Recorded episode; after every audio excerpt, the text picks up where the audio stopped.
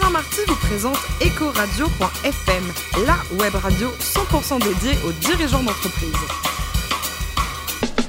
Bonjour à toutes et à tous, bienvenue à bord d'EcoRadio.fm. Rejoignez-nous sur les réseaux sociaux, réagissez sur Twitter, sur notre compte Eco Radio-du-Bas FM. À mes côtés pour co-animer cette émission 100% dédiée aux dirigeants d'entreprise, Corinne Calandini, directrice de la gestion privée d'AXA France. Bonjour Corinne. Bonjour Alain. Vous aimez les voitures en général J'adore les voitures. on en parle avec le premier invité, Louis Carvillon, le président de Ford France. Bonjour Louis Carl. Bonjour Alain. vous êtes né en 1967, euh, diplômé d'une belle école de commerce au nom imprononçable, l'ESLSK. Vous avez passé votre carrière six mois d'abord chez, chez, chez Ushuaïa, chez Nicolas Hulot, c'est sympa? Tout à fait, chez Nicolas Hulot. Vous avez fait quoi là-bas? Absolument. Ah bah, là-bas, en fait, c'est à l'époque où Nicolas Hulot a, a, lancé une fondation qui s'appelait la Fondation Ushuaïa, en parallèle à l'émission euh, donc qui était euh, sur TF1. Et donc moi j'ai bossé euh, sur les six premiers mois qui ont précédé le lancement de la Fondation Ushuaïa jusqu'au jour du lancement. Et puis après, ben, rappelé par les obligations militaires. Oui, c'est ça. Quoi. Il y avait l'armée à l'époque. Euh, il y avait encore l'armée. Ça fait un peu vieux, oui. Il y avait encore l'armée. c'est votre premier passage chez Ford. Premier... Euh, vous avez toujours aimé les voitures ou pas? Toujours. Mais déjà tout petit, vous De, de tout temps. Ouais, je pense que j'ai joué, euh, comme beaucoup d'entre nous, avec le garage, euh, la rampe jaune, ouais. etc. Donc ça, ça depuis. Ça vous rappelle les souvenirs, Corinne, ça, le garage et la rampe.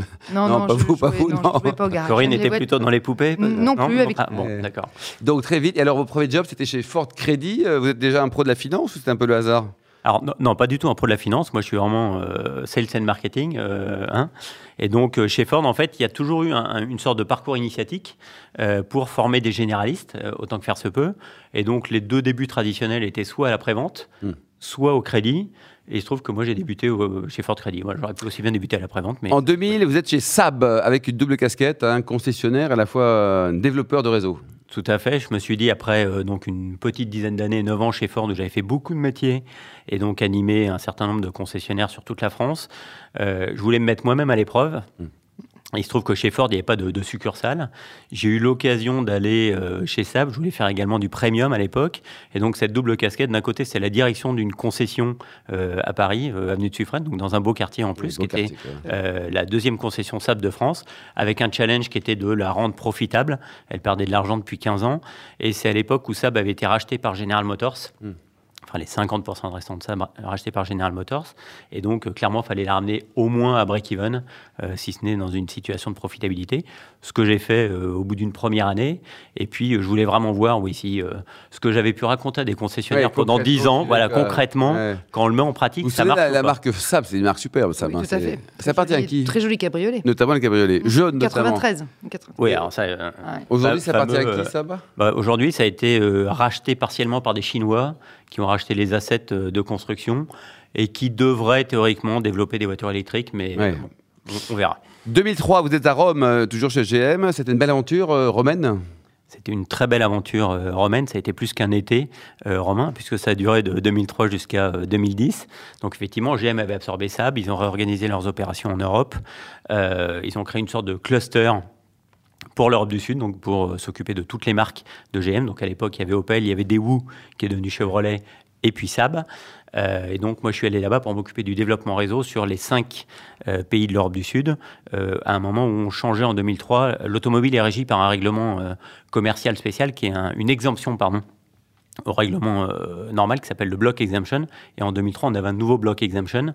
Et c'était au moment où il y a eu la séparation entre les contrats de vente et d'après-vente. Et ça a été un des moments où le constructeur a commencé à perdre, euh, j'allais dire, le grip Oui, sur les concessionnaires. Ça a été l'ouverture au multimarquisme, en fait. Ça a débuté en 2003. 2010, toujours euh, en Italie, à Vérone, chez, chez Seat. Ça appartient à qui d'ailleurs, Seat? Alors Seat, ça appartient à, à Volkswagen, donc effectivement, après euh, 7 ans euh, à Rome chez, chez General Motors, un passage dans le groupe Volkswagen chez Seat pour être patron de, de Seat Italie. Une nouvelle ville, une nouvelle aventure. Seat, c'était un peu la marque euh, vilain petit canard à l'époque Oui, du groupe, quoi. euh, du groupe Volkswagen, euh, avec un vrai euh, problème d'image de marque en Italie, puisque Seat, dans le passé, avait été une sous-marque de Fiat. Ah bon on Ça appartenait à Fiat. que- Oui, la Seat Marbella, par exemple, je pense que ça a parlé à, à beaucoup. C'était une sous-Fiat Panda.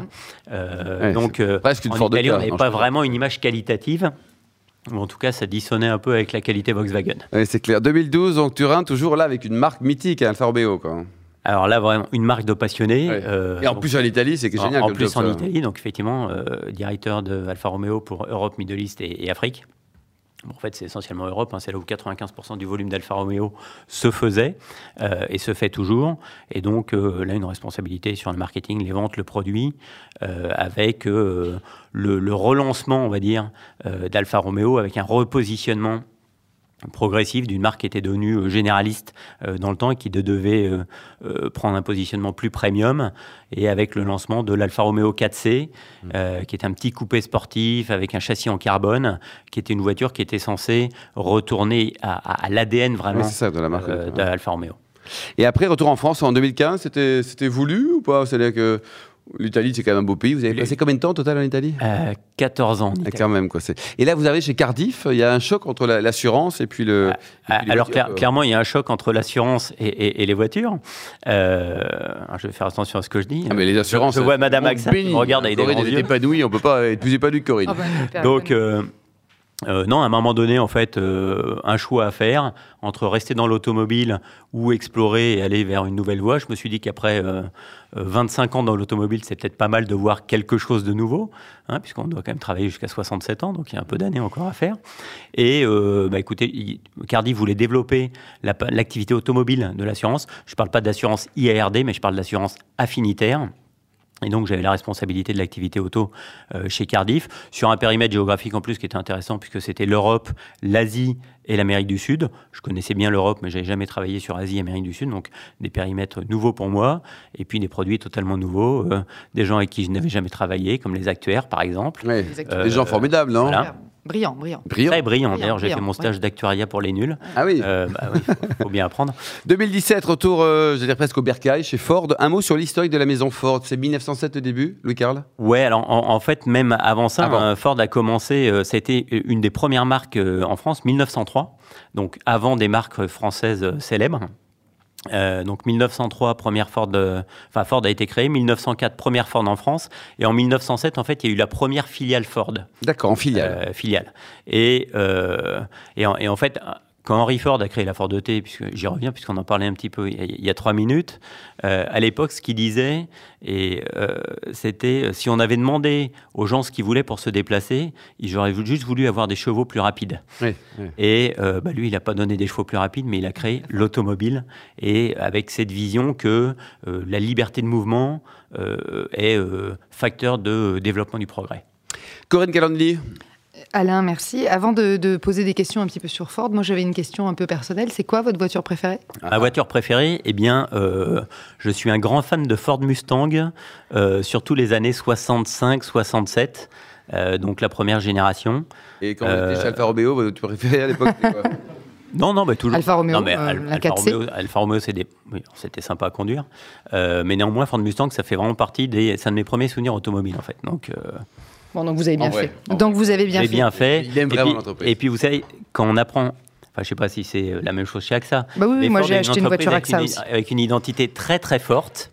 Et donc, euh, quelque part, vous avez cette empreinte euh, qui est au fond de vous. Et, qui est marquée. La génétique, Corinne. Donc sur, Ford, vous l'avez évoqué, c'était un entrepreneur hors norme visionnaire qui a clairement clairé la révolution avec la, la Ford T. Mhm. C'est quoi la prochaine révolution chez Ford? Bah, en fait, la, révolution chez Ford, elle a, euh, elle a continué dans le temps.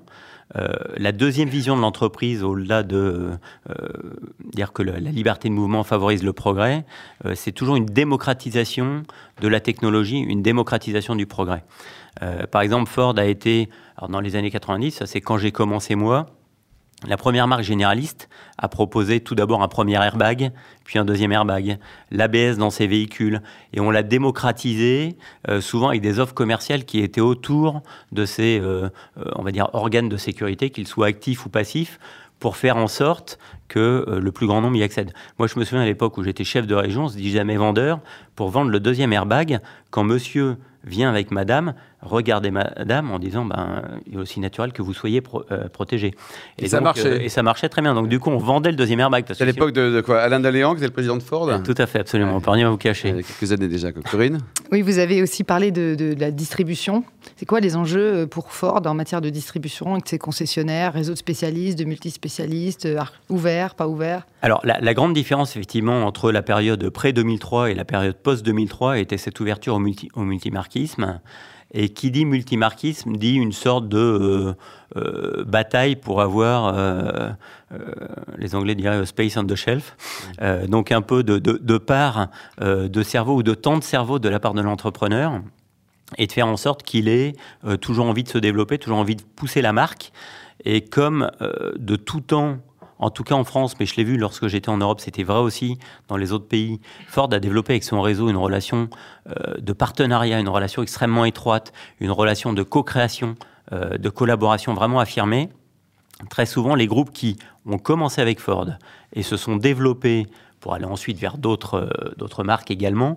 Ils ont toujours gardé Ford et je vois mon plus gros concessionnaire qui représente quand même 10% euh, de mon volume euh, en France, donc c'est important, un, concessionnaire 10% du volume, il roule toujours en Ford Mondeo. C'est QFD quoi. Oui. Donc ça c'est la fidélité à la marque. Corinne? Dernière question, quels sont les enjeux pour vous par rapport à la voiture autonome? Alors, les enjeux par rapport à la voiture autonome, je dirais Enfin, euh, l'automobile est en train d'entrer dans une période de transition. Ça a commencé il y a quelques années, mais au final, si on regarde la distribution, entre la distribution telle qu'elle était à l'époque de la Ford T et la distribution aujourd'hui, ça n'a pas tellement changé fondamentalement. On rentre maintenant dans une nouvelle ère où euh, on va être plus qu'un producteur euh, de voitures, mais on va devenir réellement un producteur de voitures et un fournisseur de services associé à la mobilité. Et un des grands enjeux, justement, pour la marque, c'est d'entrer dans cet écosystème de la mobilité, de ne pas le regarder de l'extérieur. Donc, typiquement, de ne pas être un fournisseur de voitures autonomes pour Uber, par exemple, mais d'être soi-même un prestataire euh, d'autonomie pour, euh, pour les clients. Alors la voiture autonome, on est plus en avance aux États-Unis euh, qu'en Europe mmh. pour des questions législatives assez évidentes. Et entre autres, nous, aux États-Unis, on a toute une flotte qui roule avec Domino's Pizza et qui assure la livraison des pizzas. Sans livreur. Sans livreur. Extraordinaire. Elles sont chaudes. Hein. Elles sont chaudes. Elles sont chaudes. Et, donc on paye avec une. On se rend pas compte si on s'est fait braquer la pizza avant qu'on arrive à destination. On paye avec une carte de crédit sans contact, tout ça. Et pour terminer, Louis-Carl, euh, au niveau actualité produit 2018-2019, il y a des perspectives sympas? Alors ouais, tout à fait. 2018, euh, 2018 euh, a commencé fin 2017 avec une nouvelle Fiesta. pour nous, la Fiesta, c'est 30% du volume, hein, donc le, premier véhicule vendu. un véhicule qui était, au moment du lancement, le plus technologique et le plus connecté, d'ailleurs, qui a eu le prix de la voiture la plus connectée. ça a continué avec un lancement en février d'un petit SUV. Les petits SUV, c'est le segment le, en plus fort développement aujourd'hui. Le nouvel EcoSport. Et puis, on lance toute une gamme de crossover, là, euh, donc qui arrive ce mois-ci. La Fiesta Active, la K Active, avec une nouvelle K Et puis, en septembre, euh, voilà, elle est un peu différente de celle qu'avait Alain. Ah, mais c'est pas. Euh, je, vais en acheter une tout de suite. Et, en septembre, et ça, c'est un grand, vraiment un, un, grand moment pour Ford, on lance une nouvelle Focus la Focus, si on retourne au moment où elle avait été lancée en 96, ça a été une voiture qui a marqué une rupture chez Ford. Cette nouvelle Focus va marquer une nouvelle rupture également. Je parlais de démocratisation tout à l'heure. Ça va être la première voiture généraliste à amener euh, au plus grand nombre une voiture qui offre un niveau 2 d'autonomie. Euh, donc typiquement, on peut s'insérer dans le trafic, suivre le trafic. Si ça s'arrête devant, la voiture s'arrête, elle reste dans sa ligne.